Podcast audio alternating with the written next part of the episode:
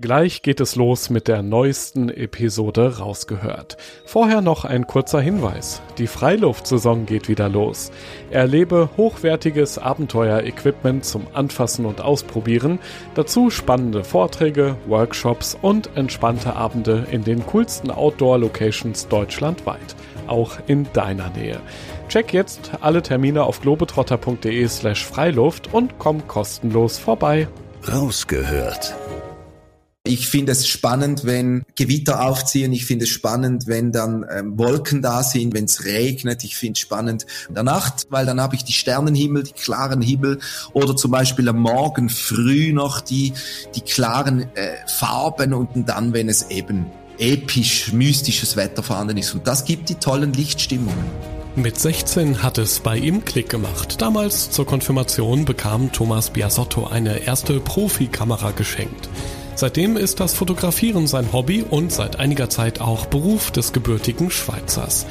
Er hatte sie schon alle vor der Linse, die großen Berggiganten der Welt, die schönsten Städte, die Schönheiten der Natur. Ich möchte von Thomas wissen, wie das perfekte Naturfoto gelingt, warum auch Durchhaltevermögen und Kondition wichtige Erfolgsfaktoren sind und was das für ein Gefühl sein muss, nach einem Shooting auf das eine perfekte Bild zu schauen, für das sich alle Mühen gelohnt haben. Ich bin Joris, Reisereporter bei Globetrotter und treffe in diesem Podcast beeindruckende Menschen, die das Abenteuer in der Natur suchen, die eine ganz besondere Geschichte haben, von denen wir lernen können und die Lust aufs Reisen machen, auf das Draußen erleben. Ich grüße dich, mein lieber Thomas. Alles cool bei dir? Alles super cool. Vielen herzlichen Dank für die Einladung und dass ich da sein Gerne. darf. Ja. Ist doch klar. Du, nimm uns doch mal kurz mit, wenn du magst, in dein Zuhause. Wir sehen uns ja so über Zuschaltung. Ein bisschen was kann ich erkennen. Ich glaube, du sitzt gerade in der Küche oder zumindest im Wohnbereich. Ja, ja ich sitze jetzt im Wohnzimmer drin und so, weil äh, ich wohne in, äh, in der Zentralschweiz, Nähe bei Luzern, in, mhm. in, am Vierwaldstätter Super schöne Region. Ich habe den See da, ich habe die Rigi gleich nebendran, äh, mein Hausberg, ich habe den Pilatus, die Berge sind da. Wenn ich rausschaue, jetzt heute nicht, aber ähm, habe ich da das ganze äh, Zentralschweizer Alpenpanorama, wo ich ähm, aufsehen, wo ich sehen kann. Mhm. Ähm, ja, und wir wohnen hier. Äh, genau in weg ist und jetzt sitze ich gerade in meinem Wohnzimmer. Das Setting steht für ein schickes äh, Podcast-Gespräch, möchte ich sagen. Nicht, nicht nur akustisch, auch optisch, ja. Einiges sieht man übrigens auch im Instagram-Kanal von Globetrotter. Also, auf geht's! Rausgehört. Thomas, du, du sagst ja, du bist in den Bergen aufgewachsen, auch weil es deine Eltern immer sehr wichtig fanden, dass du eben draußen unterwegs bist. Wie war das? Hattest du von Anfang an diesen Blick fürs Ästhetische, den du heute auch als Fotograf ja brauchst, oder war die Schweiz erstmal dein, dein kleiner Abenteuerspielplatz ganz am Anfang? Also mein erster Abenteuerspielplatz war der Alpstein. Ich bin mhm. in der Ostschweiz aufgewachsen und der Alpstein, der ist, glaube ich, auch für die Deutschen ein großes, ein, ein, ein, bekanntes Gebiet. Das ist mir übrigens dieses Jahr aufgefallen. Ich bin sehr viel im Alpstein unterwegs. Das ist ja ein kleines ähm, Kalksteinalpenmassiv, ähm, das sehr überschaubar ist und Tatsächlich gibt's da Fotos, ähm, wo ich da mit meinem Bruder, dreijährig, da sind wir schon da rumgekraxelt im Alpstein. Und das hat auch den Grund, weil ich eben in der Ostschweiz aufgewachsen bin und meine Mutter ähm, äh, Appenzellerin ist, die kommt aus Teufen, Appenzell Außerrhoden und die hat zum Beispiel ihre Ferien immer auf der Meglisser Alp verbracht oder auf der Ebenalp verbracht. Und das war, früher ging man da in die Ferien, also 20 Minuten von da, wo man aufgewachsen ist, auf eine Alp und hat da die Ferien gemacht. Und so hat natürlich meine Mutter, mein Vater, selig ähm, uns in den Alpstein natürlich eingeführt und wir waren immer da, weil das war auch für uns relativ nah. Mhm. Ja, und der Blick fürs Ästhetische, der, die Fotografie hat mich schon immer sehr interessiert, als ich äh, zu meiner Konfirmation mein, äh, meine erste Kamera bekommen habe ähm, noch mit Kleinbildfilm, also mit 35 Millimeter Film, mhm. ähm, war ich schon immer rum und hatte da fotografiert und immer schon das Schwarz-Weiß hat es für mich immer auch angetan. Und ja, das hat mich dann eigentlich das, die ganze Kindheit auch mitbegleitet, weil mein Vater auch sehr gerne fotografierte und ähm, ja, das heißt ja eigentlich, ich glaube, deine erste Kamera war so eine Leica M6, die du da zur Konfirmation genau, bekommen hast. deutsches Handwerk, Kunst. ja, und bis heute wahrscheinlich heilig und he vor allem heile auch geblieben. Ich habe sie tatsächlich ja. noch. Ja, das ist ich gut. Und sie funktioniert auch noch, ja? Ja, ja, ja, ja. Top. Guck mal, wie cool. Du bist also ja so richtig naturverbunden, dann groß geworden und irgendwann der logische Schritt kam die Kamera mit dazu. Das heißt ja eigentlich für dich als kleiner Bub war dann selbstverständlich, dass du das fotografierst, was du besonders schön findest, nämlich die Natur. Also eigentlich ein, ein logischer Weg, oder? Die Berge, ja, die Berge. Die haben es mir angetan, weil die Berge ist eigentlich die Antwort auf alle Fragen von uns. Die sind so, das, das war das Erste, was hier ist. Wenn, wenn, wenn jemand Geschichten erzählen könnte, sind es die Berge und das fasziniert mich immer. Also das ist so, äh, das war das allererste, was es hier gab. Und, und, und Berge, auch mit, mit, mit meiner, mit meinem Stil von Fotografie, schwarz-weiß. Ich habe letzthin auch begonnen, also letzthin, also die letzten Jahre, auch viel Strukturen zu fotografieren, von Bergen, Steinstrukturen und so weiter. Und das, da gibt's immer so viele verschiedene Sachen, die man da drin auch sieht, oder Gletscherstrukturen. Ja, die wir, ich hoffe, dass wir die noch lange fotografieren können, aber so die verändern sich so drastisch und das halte ich eben auch fest und das finde ich mega interessant und mega spannend. So diese Schroffheit, diese Kanten und so diese Strukturen. Kannst du dich noch an die ersten Aufnahmen erinnern? Das ist, fotografieren werden wir gleich noch mehr drauf eingehen, ist ja ein Handwerk. Also kann man nicht einfach so, muss man auch lernen. Wie waren so die ersten Aufnahmen? Hast du die vielleicht sogar noch irgendwo oder denkst du manchmal zurück und puh, da, das hätte ja. ich aber schöner hinkriegen können ganz am Anfang? Ich habe ganz am Anfang nie gedacht, dass ich jemals, oder ich hatte auch nie die Idee, dass ich Fotograf werde. Ach, okay. Das, äh, das, das war, äh, also die Kamera, die Fotografie hat mich immer mega stark interessiert mhm. und ich habe äh, immer die Kamera mit dabei gehabt, ich habe Bilder gemacht, aber ich habe nie den Anspruch gehabt, hey, ich will diese Bilder zeigen, ich will die, ich habe das nur für mich gemacht, weil der erste Punkt, wo, wo mein großes Ziel gewesen war, als kleiner Bub, war die Musik. Ich habe ja Musik studiert ursprünglich an der Musikhochschule Schule in Zürich.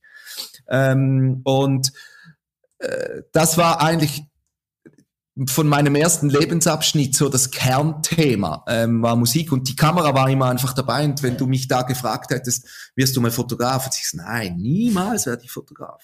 Das ist wirklich so eine Passion.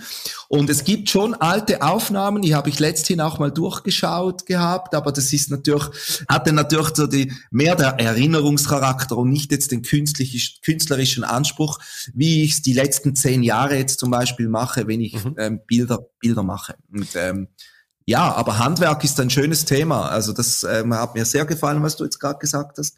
Ich habe tatsächlich mal ein Buch gemacht, 2018, mhm. zu diesem Thema, weil Handwerk, das interessiert mich. Und das ist auch ein weiterer Grund, warum ich äh, wieder nach ins Appenzell ziehe, weil Appenzell ist so der authentische Handwerksort. Da wird so viel traditionelles Handwerk ja, ja. gemacht eben auch hier Handwerk, mhm. negative, alte Negative ähm, auf Kleinbild wieder fotografieren. Ich finde das total spannend und mit der heutigen Digitalisierung, mit Social Media, so geht alles so schnell, oder? Ich habe eine Digitalkamera, sind die Leute mal auf einer, auf einer Bergtour unterwegs und die machen 300, 400 Bilder und mit einem Kleinbildfilm hattest du einfach 36 zur Verfügung und du musst es überlegen, wirklich anders überlegen, wie mache ich das?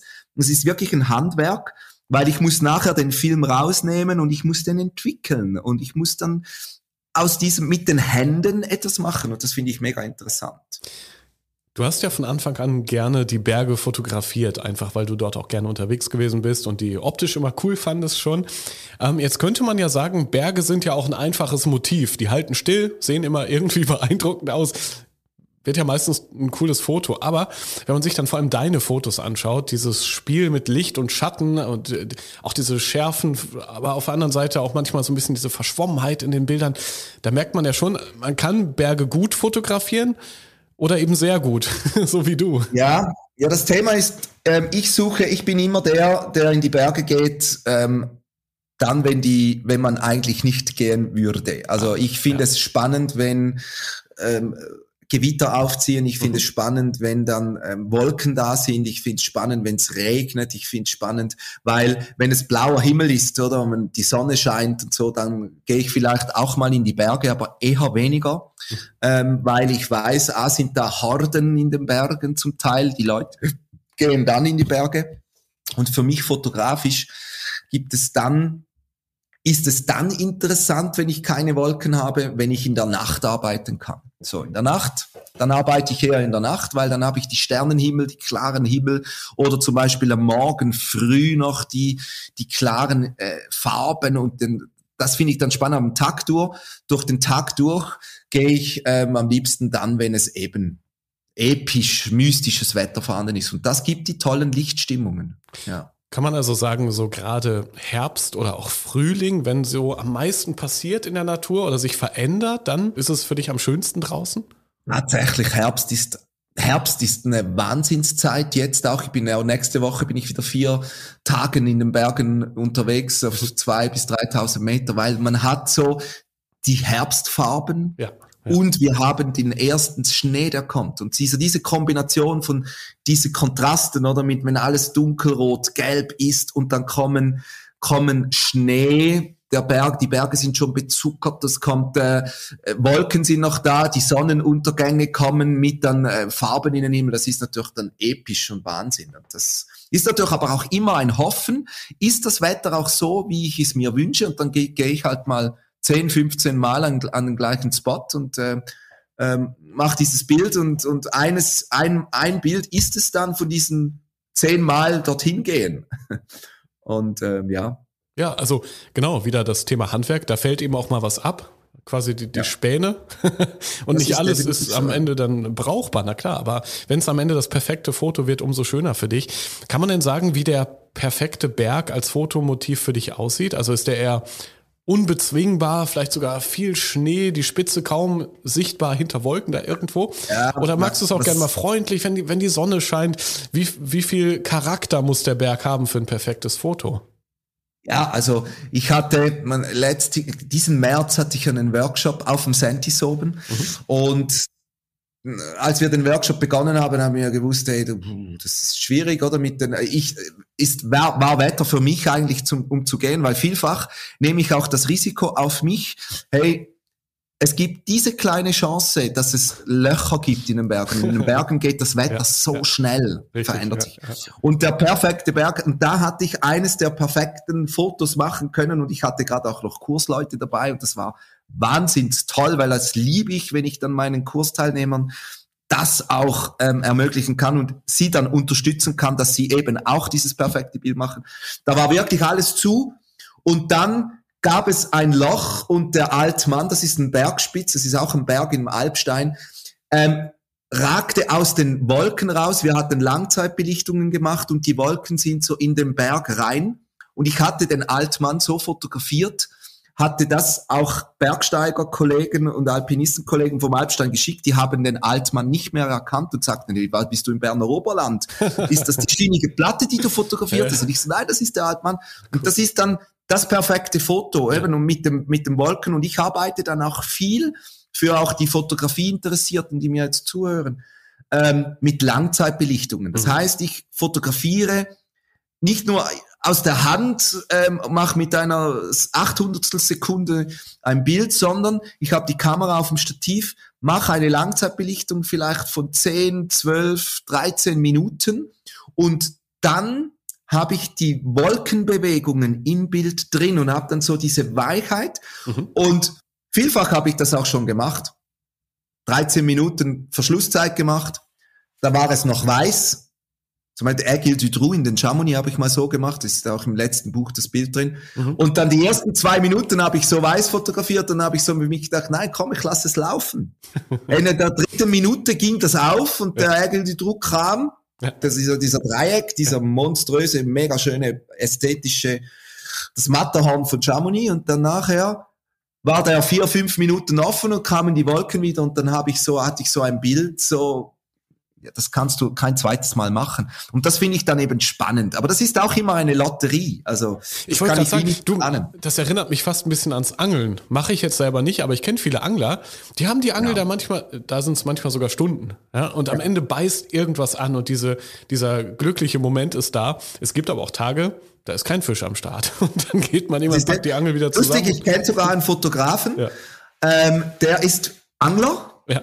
Und jetzt gerade, ich habe gesagt, nächste Woche gehe ich vier Tage da in die Höhe und da, wo ich hingehe, in die Melchse Frut bin ich nächste Woche unterwegs, das ist ein Angelparadies. Und er ist viel da, mhm. so er angelt Oder hat die Kamera dabei und dann macht er beides. Das ist eine super ja, Kombination. Aber es ist genauso, wie du sagst. okay, das heißt ja, manchmal gibt es auch frustrierende Momente, selbst für einen Profifotografen wie dich. Das heißt, du suchst ein Motiv, du findest vielleicht sogar eins, aber dann passt das Wetter nicht oder irgendwelche anderen äußeren Umstände, vielleicht sogar mal die Technik versagt, solche Dinge.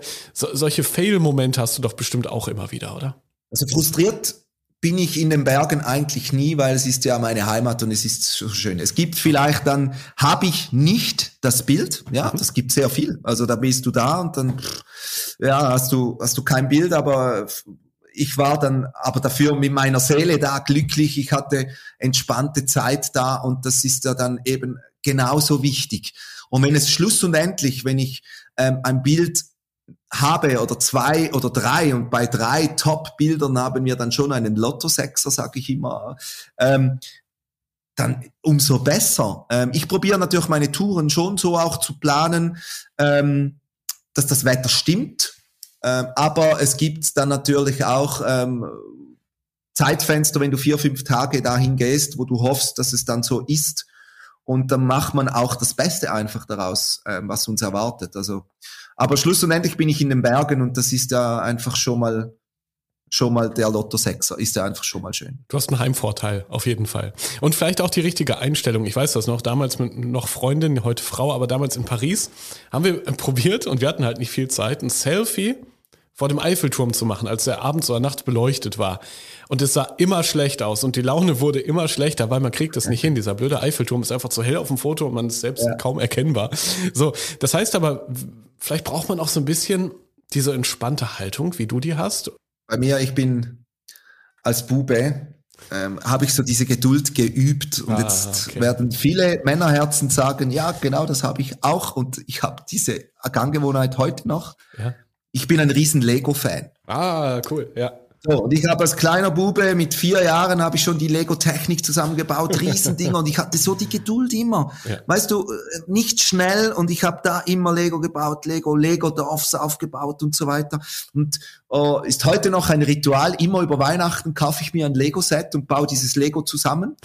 ähm, und für mich ist dann einfach so, das ist so eine Erinnerung an die Kindheit und ich glaube, da habe ich auch so diese Geduld gelernt und dann aber jetzt, ich sammle die Legos dann nicht, dann verschenke ich die dann, wenn die zusammengebaut sind, immer habe ich so drei, vier Kinder in, in, in meinem Umkreis, dann schenke ich denen das Zusammengebaute. Und für mich war einfach die Befriedigung, drei, vier Tage dieses vier, fünftausender Lego-Ding zusammenzubauen. Und ich glaube, da kommt auch so die, die, die, als kleiner Bube schon die, Geduld dazu. Und ja. du hast es ja auch beschrieben, die Wanderungen manchmal an sich sind ja schon ein Highlight im Leben und das gehört dann auch noch zu deinem Job, umso schöner eigentlich. Ja, Was waren so die, die, krassesten Wanderungen für ein Bild, die du schon absolviert hast?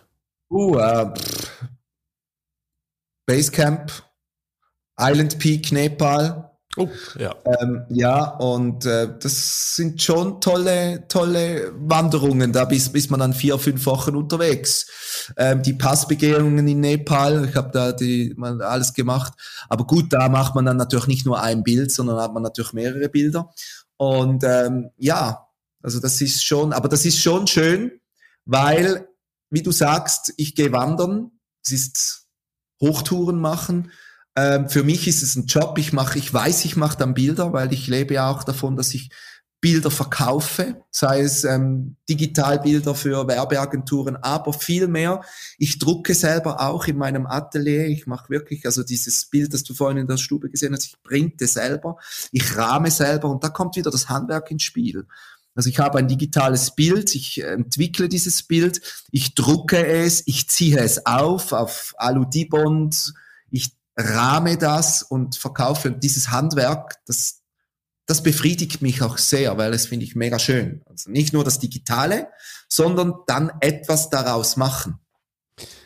Sind ja auch schon mal verrückte Dinge passiert auf so einer Wanderung, dass du auf einmal Menschen an einem Ort getroffen hast, wo du sie nie erwartet hättest oder vielleicht sogar ein Bild gemacht hast und dann hinterher bei der Nachbearbeitung, auch wenn du davon ja nicht viel hältst oder nicht viel machst, wo du so reinzoomst und denkst, ach krass, okay, wo waren die denn? also ich habe schon so viele Geschichten kennengelernt. Also ich habe zum Beispiel mal, und die erlebt man nur in den Bergen, ähm, war ich ähm, auch auf dem Sentis unterwegs, ähm, war früher oben, dann kamen dann die, die Gondeln nach oben, die ersten Touristen kamen. Ich war da schon installiert, habe fotografiert, habe mal das Wetter auf mich ähm, eingehen lassen. Da war da eine, eine Frau mit, ihr, mit ihren zwei Söhnen unterwegs und mhm. dann waren die so da und ich habe nur die gesehen. Mhm. Dann kam sie, das passiert dann viel, wenn, als Foto kommen sie fragen, können Sie mir uns bitte ein Foto machen? Habe ich gesagt, ja, sicher mache ich ein Foto. Habe ich das, habe ich die fotografiert mit ihrem Handy, oder? Ja. Da habe ich nur mein Equipment aufgebaut und so. Da kam sie zu mir und sagte, Sie, sind Sie Fotograf? Und ich so, ja. Und dann hat sie, begann sie zu weinen und hat gesagt, ich gebe Ihnen meine Karte. Das schönste Bild, das Sie jetzt machen, heute Morgen, das möchte ich von Ihnen erwerben weil es ist so, dann schaute sie auf die Uhr, in fünf Minuten wird mein Mann eingeäschert. Oh, wow. Und sein okay. Lieblingsberg war der Sentis. Sie waren immer da oben. Ach, und sie hatten diesen Moment einfach im engsten Kreise da oben erleben wollen, wo, wenn sie wusste, um neun Uhr wird mein Mann kremiert. Und dass sie da war, wo, sie, wo er am liebsten war. Hey, und dann habe ich die Frau umarmt, wir haben beide geweint und ich fand das so schön. Ich habe dann auch ein Foto dann von ihr so gemacht und es gab dann tatsächlich auch ein Foto, das jetzt in meinem neuen Buch dann sein wird und mhm. ich habe ihr das dann natürlich geschickt und äh, das, war, das ist zum Beispiel so eine kurze, wunderschöne Geschichte und von denen könnte ich noch drei, vier, fünf, zehn, 15 andere erzählen. Da gibt es ganz viele. Aber das sind dann solche Momente, die man einfach in den Bergen erlebt. Ja. Gänsehaut, krass. Ja, was für eine ah, Geschichte. Ja. Und das war einfach, und wir haben bis heute Kontakt. Mhm. Ja, und, und, ja, einfach schön. Wie ist es auch so mit Tieren zum Beispiel? Du versuchst ja immer wenig ja, in der Natur zu hinterlassen, sowieso schon mal kein Müll oder so, aber du, du, du bist ja auch eher leise unterwegs, weil du die Natur nicht verändern möchtest, sondern ablichten möchtest, so wie sie ist. Ja. Was gab es schon so für Tierbegegnungen? Hast du vielleicht schon mal irgendwie Auge in Auge so, so riesigen Hirsch oder so gegenüber Ja, nein, ich war schon, ich bin ähm, viel auch unterwegs mit meinem Hund. Ah, ähm, ja. Emil, er ist da irgendwo. Emil, wo bist du da? Unten schläft er, sieht man da hinten so. Ähm, waren wir tatsächlich mal auch am Matterhorn unterwegs, also ja. nicht auf dem Matterhorn, aber am Matterhorn. Wir haben da bivakiert ähm, unterhalb vom Riffelsee. Mhm. Ähm, Entschuldigung, Zermattourismus ähm, ist nicht immer so erlaubt, aber wir haben die Nacht da verbracht. Und dann war ich auch so am Fotografieren und so. Und er ist sehr ein friedlicher Genosse und dann hat er mal Vollgas angegeben. Und dann waren da drei junge Füchse. Oh. Mhm. Und die sind nicht rausgekommen, die sind steil stehen geblieben. Und dann habe ich dann so gedacht, okay, irgendwo wird die Mutter sein, jetzt müssen wir so. Und dann habe ich diese Begegnung gehabt, die sind dann aber wieder gegangen. Und äh, ja, da gibt's schon schöne Tierbegegnungen. Aber ich bin jetzt zum Beispiel, ich bin auch von der Ausrüstung her, von mir selber, nicht so ausgerüstet, dass ich spezialisiert bin, zum Beispiel Steinböcke und, und, und, und auch Bartgeier gibt's bei uns zum Teil, äh, auch in der Zentralschweiz, zu fotografieren, weil man da einfach ausrüstungstechnisch anders ähm, ausgelegt ist. Und das, das wollte ich hier noch fragen, ob du auch mal spontan sowas fotografierst. Ich meine, so drei Füchse sind ja auch ein spannendes Motiv für viele. Oder bist du eher derjenige, der sagt, ich will schönes Bergfoto und ich, ich ziehe das durch. Ich mache nur dieses Bergfoto. Das ist bei mir dann so. Also ich hatte in Nepal hatten wir, waren wir äh, auch unterwegs und da haben wir tatsächlich große Adler, Adler gesehen, riesengroße. Und die habe ich dann probiert natürlich irgendwie einzufangen, habe ich das größte Tele drauf. Ich bin eben ein Vogelfotograf, hat dann natürlich die großen vier, fünf, sechshunderter Teles dabei. Die habe ich nicht, brauche ich nicht, schleppe ich nicht, weil ich die eben nicht Tiere fotografiere. So habe es dann aber doch mit dem größten Tele versucht einzuhalten und dann gab es dann schon auch eins, zwei so Adlerfotos, aber es ist jetzt nicht meine Kernkompetenz und ich bin da nicht, ich bin dann eher der, ey, ich fokussiere mich auf das, was ich will und habe und dann zücke ich dann halt vielleicht dann auch das Smartphone und mache so ein Bild so für die Erinnerung. Ach, das ist schon erlaubt. zwischendurch. Ja, ja, absolut. Das ist ja dann so, so als Erinnerung und so, das mache ich dann schon. Okay, cool. Ähm, du hast ja auch schon ich glaube, vier Bildbände insgesamt veröffentlicht. Auf jeden Fall einige mit tollen Schwarz-Weiß-Fotos, vor allem aus den Bergen. Und heutzutage würden ja, habe ich mir so gedacht, die meisten das dann eher vielleicht bei Instagram reinsetzen und so versuchen, irgendwie so ein bisschen Geld zu verdienen oder die Bilder irgendwo im Internet vermarkten, dort verkaufen, vielleicht noch als NFT oder wie das heißt, was man heute ja. so Verrücktes macht. Warum setzt du eigentlich, eigentlich Old School aber sehr bewusst auf Bücher. Das würde mich mal interessieren. Bücher, das Medium Buch ähm, hat für mich so viel, weil ein Buch ähm, überlebt uns alle. ähm, ja. Wenn du, äh, das, das habe ich gelernt, wenn du ein Buch ähm, öffentlich publizierst, bis, bin ich als Buchautor verpflichtet, das in die Deutsche Nationalbibliothek zu schicken und in die Schweizer Nationalbibliothek zu schicken. Das ist ein riesen Bücherspeicher. Wenn ich jetzt alle digitalen Fotos Instagram auf diesen Rechner, die werden irgendwo gespeichert, ähm, digital, das ist alles irgendwann mal, ähm, geht mal verloren, aber Bücher, ein Bücherspeicher ähm, geht nicht verloren.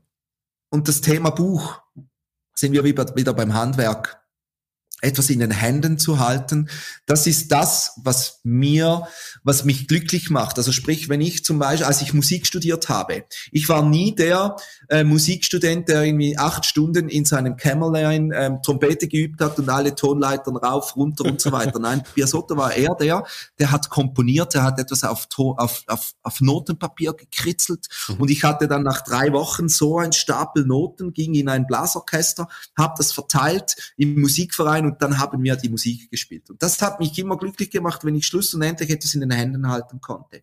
Und das ist beim Thema Buch eben das genau dasselbe. Ich arbeite jetzt zum Beispiel mein neues, neuestes Buch, das jetzt dann rauskommt, über den Alpstein.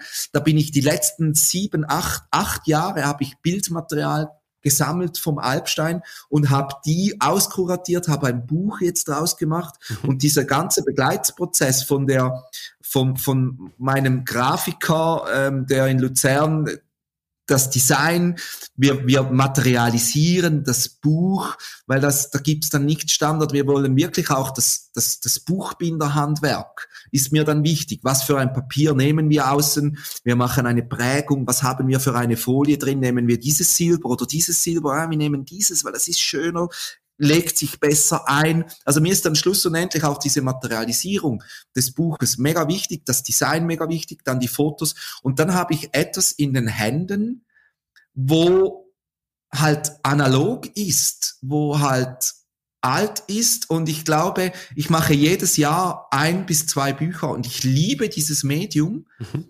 Ähm, und es ist natürlich auch immer eine finanzielle es kostet spielig, oder? Ein Buch zu machen kostet nicht mal 200 Euro, ähm, sondern, ähm, aber es ist einfach immer schön und ich finde etwas für die Ewigkeit und ähm, einfach anders ich habe auch einen Instagram-Account. Ich, ich wollte gerade sagen, Accounts. man kann dich finden, da findet man auch schöne Bilder. Aber trotzdem, ja. man kann dich auch kaufen oder deine Bilder eben genau in diesen Bildbänden, davon lebst du. Was ja auch ein bisschen Glück ist, hart erarbeitet, aber auch Glück, dass du von deinem, von deiner Leidenschaft, von, von deinem Hobby auch irgendwo leben kannst. Du setzt aber auch teilweise auf Crowdfunding. Wie kam das? Ja, ähm, das, das äh, Instrument Crowdfunding ist ein super ähm, Instrument auch für Vorwerbung für ein Buch zu machen. Stimmt. Und ja. ich, und ich liebe, und ich liebe das, das Crowdfunding, weil es ist eine Win-Win-Situation. Der, ähm, der, der mich unterstützt, der unterstützt mich mit 50 Franken, mit 100 Franken, mit 400 Franken. Der bekommt aber in diesem Wert etwas, was ich ihm anbiete. Also im, im, jetzt habe ich gerade ein Crowdfunding auch laufen und da, da kann ich das Buch als Vorverkauf platzieren, etwas zu einem günstigeren Preis. Die Leute zahlen 80 Franken, unterstützen mich. Ich kann dieses Geld nutzen, um die Produktion, einen Teil der Produktion zu finanzieren, aber sie bekommen für das, was sie bezahlt haben, einen Gegenwert. Und so kann ich auch, habe hab ich auch schon sehr viele Leute kennengelernt, die mich nicht gekannt hatten, die auf diesen Plattformen drauf sind und haben gesagt, ah, wow, cool, ich kaufe das. Die müssen halt einfach noch zwei Monate warten, bis sie es haben aber sie bekommen und es ist so eine Win-Win-Situation für beide. Und für mich schon ein, sagen wir, ein Marketinginstrument auch schon mal, bevor das Projekt dann rauskommt, schon etwas Werbung zu machen zu können. Aber ich meine, du hast ja auch Kosten. Ich habe irgendwo gelesen für dein Buch Giants, da warst du drei Jahre unterwegs, überall in ja. den Bergen, äh, von Schweizer Bergen. Hast, glaube ich, ja. 150 Bergtouren absolviert. Das ist so krass. 2500 Kilometer warst du da irgendwie ja. unterwegs, hast du es mal ausgerechnet. Also, das muss ich erst mal rechnen, oder? Also die, äh, diese Kosten, die rechnen wir nicht. Das ist, ähm, das ist meine, das sind, wenn ich so ein Buch mache oder auch massiv zum Beispiel, das, das, das Buch letztes Jahr, das rausgekommen ist, ähm, äh, das, also die, die, die Zeit, wo ich ähm, unterwegs war, die Zeit, wo ich Bilder gemacht habe, die runterzubrechen auf das Buch, das darf man nicht rechnen. Das mhm. ist so meine, ich sage jetzt mal, meine Passion, das ist meine, mein, meine, mein, auch mein Hobby ist mein Beruf und dann bin ich in den Bergen unterwegs, mache daraus ein Buch, dann haben wir Buchkosten, aber die Herstellungskosten, das darf man, das kann ich, das darf man nicht rechnen. Das also du, du machst unfassbar gerne Überstunden, weil du eben in die Berge Ich liebe, ja, aber das ist manchmal auch das Problem, wenn du, ähm, mein Beruf ist, ähm, Fotograf zu sein, Bergfotograf zu sein, ähm, das ist manchmal auch so das Thema, es ist auch mein Hobby, mhm. ähm, es ist meine Passion, es ist ähm, und dann ich arbeite, ist aber auch meine Freizeit. Äh, aber ich sage auch, ich habe ja noch einen dritten Beruf gelernt, das ist Lehrer. Ich bin ja Grundschullehrer. Und als ich noch auch Schule gegeben habe, und ich habe ich den Kindern immer auch gesagt, hey, wenn ist man reich? Und da kamen die Zweit-, Dritt-, Viertklässler, ich bin dann reich, wenn ich eine Million habe und ich eine Ferrari habe und eine Villa habe, habe ich gesagt, okay, ich sage euch, ich bin reich. Ach, Herr Besotto, haben Sie ein Ferrari? Mhm. Haben Sie ein Villa? habe ich gesagt, nein, ich bin reich, weil ich das machen kann, was mich glücklich macht und dann ist man reich. Und so, und jetzt habe ich die Bergfotografie. Ich stehe am Morgen auf, äh, in den Bergen stehst du dann halt mal auch mal, wenn, letzte Woche war ich auf, in Grindelwald, im Berner Oberland, da stehst du dann halt morgens um zwei, halb drei auf und gehst los. Aber ich arbeite, aber ich bin reich, weil es ist, ich würde das in meiner Freizeit auch machen. Und, aber ich habe das Glück, dass ich dann arbeite und ich weiß, ich mache ein Bild und ich weiß, ich kann das irgend, das werde ich verkaufen, vielleicht weiß ich noch nicht wem, vielleicht bin ich eine Kampagne am Shooten auch in den Bergen, da war ich jetzt für mich, aber ich weiß immer, ich brauche dieses, dieses Bildmaterial. Und irgendwann. Perfekt. Ja, besser kann man es nicht sagen. Genau, du bist jeden Tag reich, weil du dein, dein Hobby auch zum Beruf machen durftest. Ähm, sprechen wir doch mal über deine Ausrüstung. Wir wollen ja auch mal lernen hier von den Gesprächspartnern im Rausgehört-Podcast. Und ich frage dann immer gerne nach, wie, wie war in deinem Fall das Fotoequipment ganz am Anfang? Und wie hat sich so nach und nach weiterentwickelt? Also was nimmst du heute noch mit in die Berge? Was macht wirklich Sinn, um ein schickes Foto zu schießen aus deiner Sicht? Es immer, kommt dann immer darauf an, für was brauche ich die Fotos. Bei mir ist es jetzt der Fall, ähm, ich habe das Glück, ähm, ich brauche natürlich immer großmöglichste Auflösungen. Und ich bin da ähm, eben, weil es auch ein Hobby ist und ich ein Freak oder fast schon ein bisschen auch ein Nerd bin, so was Kameras und so anbelangt. Ja habe ich natürlich die wirklich die Kameras, die die höchstmöglichste Auflösung, also ich schieße mit 150 Megapixel ähm, ähm, die Bilder, dass ich auch, wenn, wenn meine Kunden, meine Firmen, die, für die ich auch fotografiere, wenn die eine Plakatkampagne brauchen, dass ich immer einfach keine Kompromisse habe. Die wissen, bei Biasotto gibt's die großen Bildfiles, die wir auch mal am Flughafen Zürich auf 10 Meter mhm. Breite drucken können. Mhm aber auch da habe ich dann mir überlegt, ganz anfänglich war ich dann schon auch unterwegs mit, da hast du schnell mal so 20, 25 Kilo im Rucksack. Ähm, irgendwann habe ich mir, natürlich, das ist, was heute natürlich der Fall ist, die Kamerahersteller, die sind jetzt auch immer, die werden immer, immer besser, immer kleiner, immer leichter. Und ich arbeite da ähm, mit, mit Digitalrückteilen. Ich sage es jetzt einfach, das ist, ich arbeite mit den Phase One Rückteilen mhm. und mit einem Schweizer Kamerahersteller Alpa. Das ist eine ganz kleine Firma, wo mir die Kamera liefert und ich das Rückteil ranmachen kann und dann bin ich relativ kompakt unterwegs mit der größtmöglichsten Auflösung. Und so bin ich heute, ich sage jetzt, habe ich in meinem Mammut-Rucksack, den ich jetzt auch umgebaut habe, weil der einfach gut sitzt, einen Fotorucksack draus gebaut, wo ich da meine Alpha Phase One Ausrüstung drin haben kann.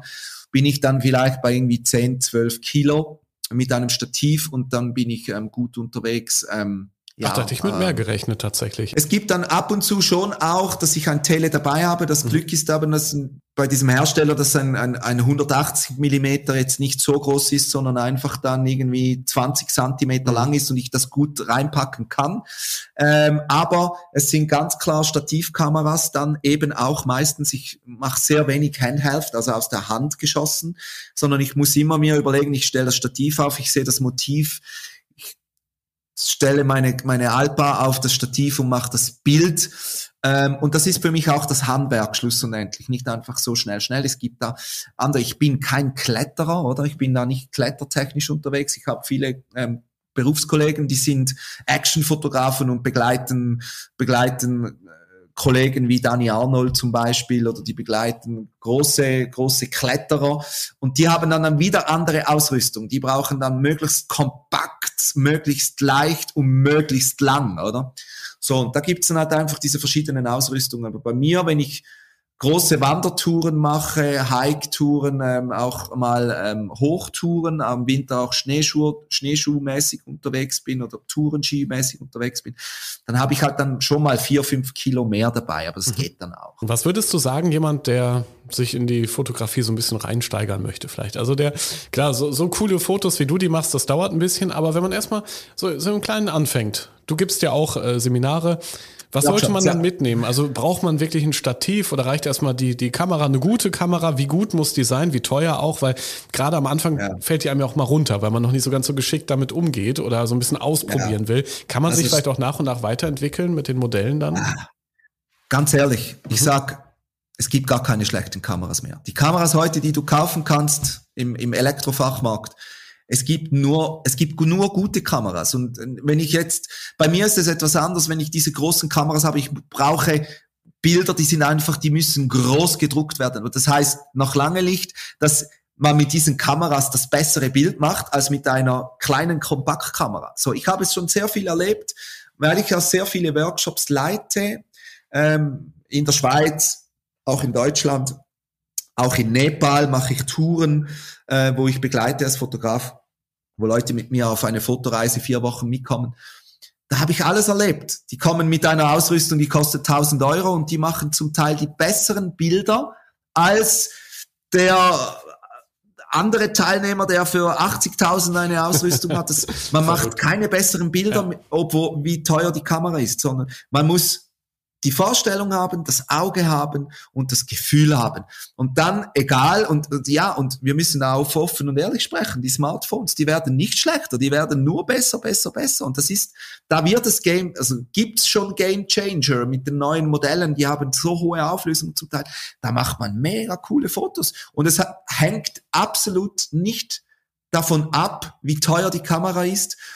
Ich werde auch viel angefragt von Leuten, hey, was soll ich mir für eine Kamera kaufen? Und da gibt's dann die Leute, die haben 1000 Euro Budget, die haben 3000 Euro Budget, die haben 10.000 Euro Budget. Und dann frage ich immer zuerst, hey, was ist dein Budget? Und dann suchen wir das Bestmöglichste. Aber es gibt in allen Bereichen tolle Kameras. Es gibt nur noch tolle Kameras. Das ist einfach so. Schon mal beruhigend, aber auch erschreckend, dass trotzdem nicht jeder ein guter Fotograf sein kann. Man muss es eben vielleicht lernen. Was, was mir so von diesem Podcast jetzt in Erinnerung bleibt, ist auf jeden Fall einmal, dass die Berge nicht so ein einfaches Fotomotiv sind, wie man vielleicht erstmal denkt, sondern man braucht den, wirklich den richtigen Moment, damit ein schönes Bild wird, dass es ein Handwerk ist und das, das finde ich schon, dass, dass jeder, gerade in der Zeit, wo man weniger reisen sollte und will, vielleicht auch die heimische Natur nochmal ganz anders für sich entdecken kann durch den, den Sucher der Kamera, durch die Linse gewissermaßen. Was würdest du da allen empfehlen, die jetzt gerade den Podcast gehört haben, gleich ausmachen, mit der Kamera rausspazieren, welche Berge kann man erkunden? Was sind vielleicht auch andere Motive, die man, die man sich suchen sollte, um ja, die Fotografie für sich zu entdecken als Hobby? Ja, also was ich da empfehlen kann, geht raus, ihr habt jetzt schöne Monate vor euch, ähm, äh, um fotografieren gehen zu können. Ähm, wir haben ja aber auch noch den Herbst und diese Übergangszeit. Der Winter ist immer sehr spannend. Der Schnee verleiht den Bergen immer diese wunderschönen Strukturen, auch von den Oberflächen. Die Winde gehen darüber und man hat dann so die Kontraste von Fels und Schnee und das Weiß und das Dunkle. Und dann, wenn das Wetter noch mitspielt, mit den, wenn noch ein Schneesturm kommt, die Wolken irgendwo sich rumtaumeln, hey, das gibt so schöne Motive. Packt die Kamera ein, geht raus und macht mal. Und was vielleicht ganz cool sein kann. Jede Kamera, die man benutzt, hat die Möglichkeit, dass man die Kamera auf Schwarz-Weiß einstellt. Macht mal Fotos in Schwarz-Weiß.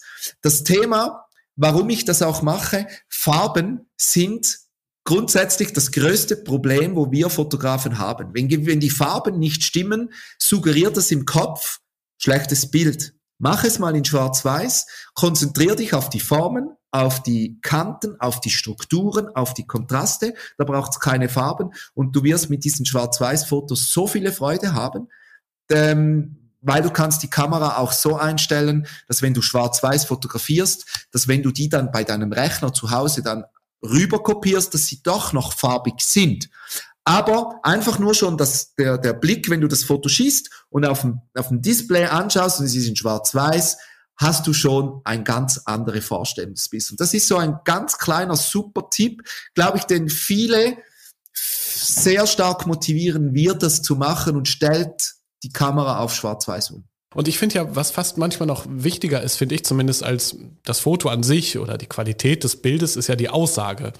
Das heißt, macht man jetzt, was weiß ich, nur ein Schnappschuss, so wie die Touris das an diesen blöden Instagram-Hotspots immer machen, wo die sich einer nach dem anderen dann da hinstellen und posieren und am Ende das Foto für mich keinen Wert hat, ehrlich gesagt. Oder ja. ist es halt so ein ganz besonderer Moment, den man nur selbst in diesem Moment erlebt und versucht abzulichten? Oder ist es sogar eine Botschaft wie bei dir, nämlich diese Nachhaltigkeit, diesen Naturschutz? Solche Aspekte sind für dich ja auch ganz wichtig.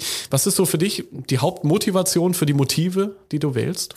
Also ja, zum, zum Thema auch mit dem Naturschutz und so, ich das hab, das ist, wenn wir da schnell einhaken, das ist schon ein Thema, das ist mir auch während Corona extrem aufgefallen. Wo sind die Leute hin? Die konnten nicht nach Malle fliegen, die konnten nicht nach Amerika fliegen, die konnten, die waren, wo waren sie? In den Bergen. Mhm. Und dann hast du alle gesehen, alle niegelnagelneu, schön ausgerüstet, hast du genau gewusst, okay, der ist jetzt da im Alpstein unterwegs. Dann habe ich Leute getroffen, die mit den All-Star-Schuhen auf den Sentis hochgelaufen sind und so weiter.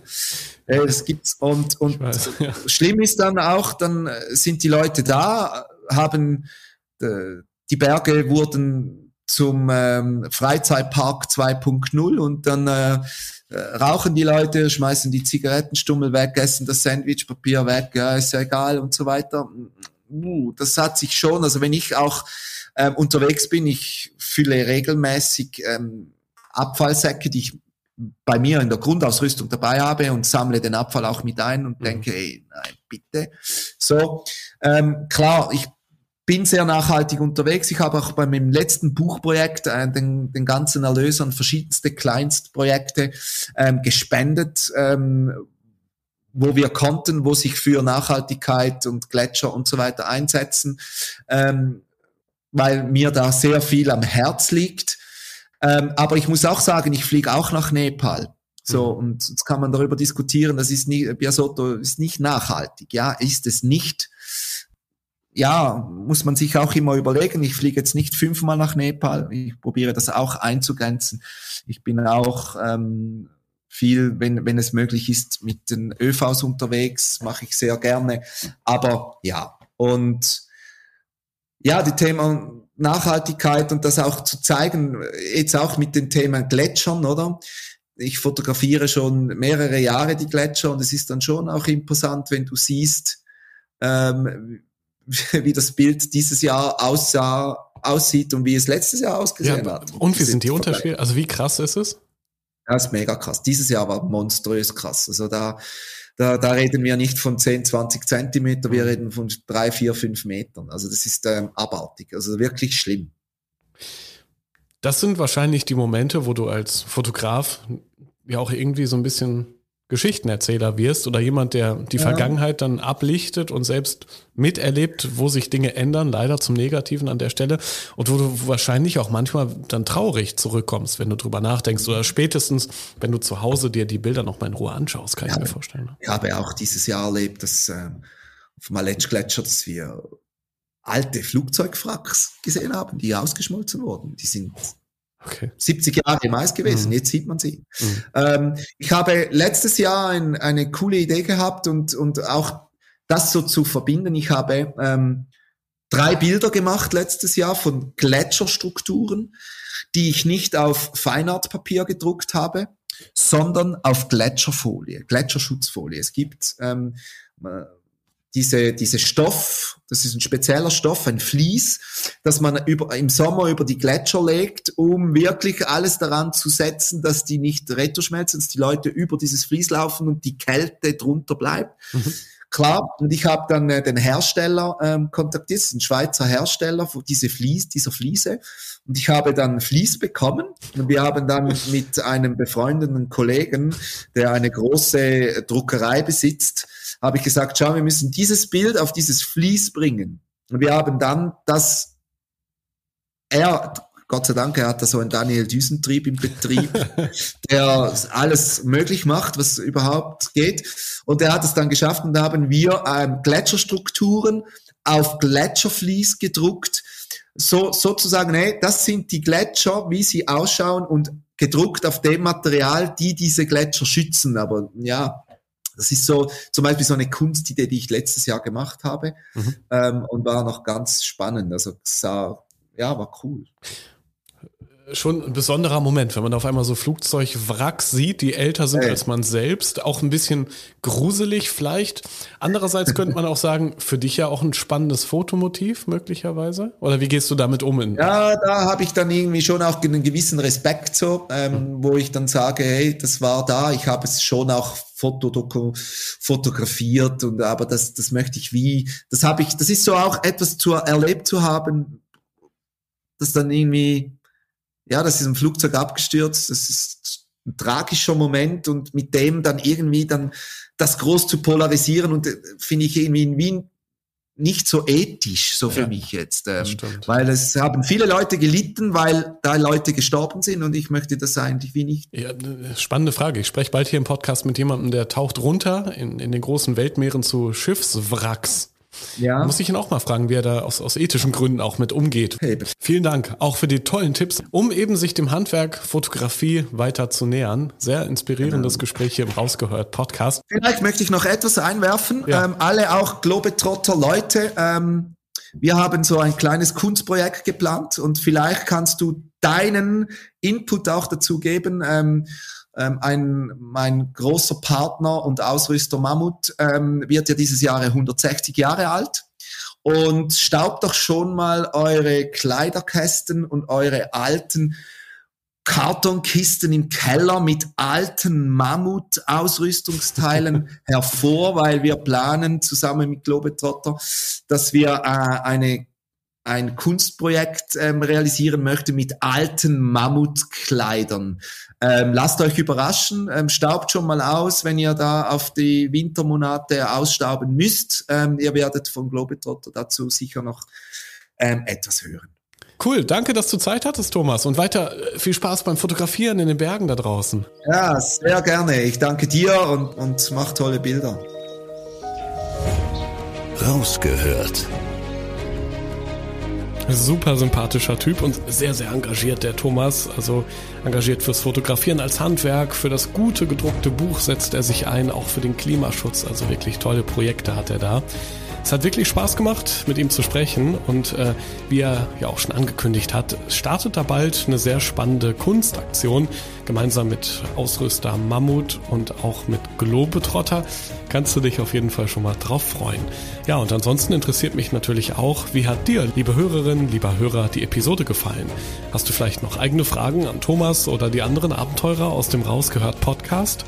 Wir freuen uns ja immer über dein Feedback. Gerne per Mail an podcast.globetrotter.de oder natürlich auch auf allen Social Media Kanälen von Globetrotter, zum Beispiel bei Facebook oder Instagram oder auch TikTok. Wenn du magst, empfehle diesen Podcast auch gerne deinen Freunden weiter oder lass eine Bewertung da. Das war die 43. Episode vom Rausgehört Podcast. Schon bald bekommst du hier die nächste Folge. Bis dahin, schau doch gerne mal im Blog zum Podcast vorbei. Den findest du auf globetrotter.de slash magazin. Dort gibt es alle Infos zu meinen spannenden Gesprächspartnern, ihren Reisen und natürlich alles an Service, Beratung und Equipment. Ich bin Reisereporter Joris. Das nächste Abenteuer wartet schon.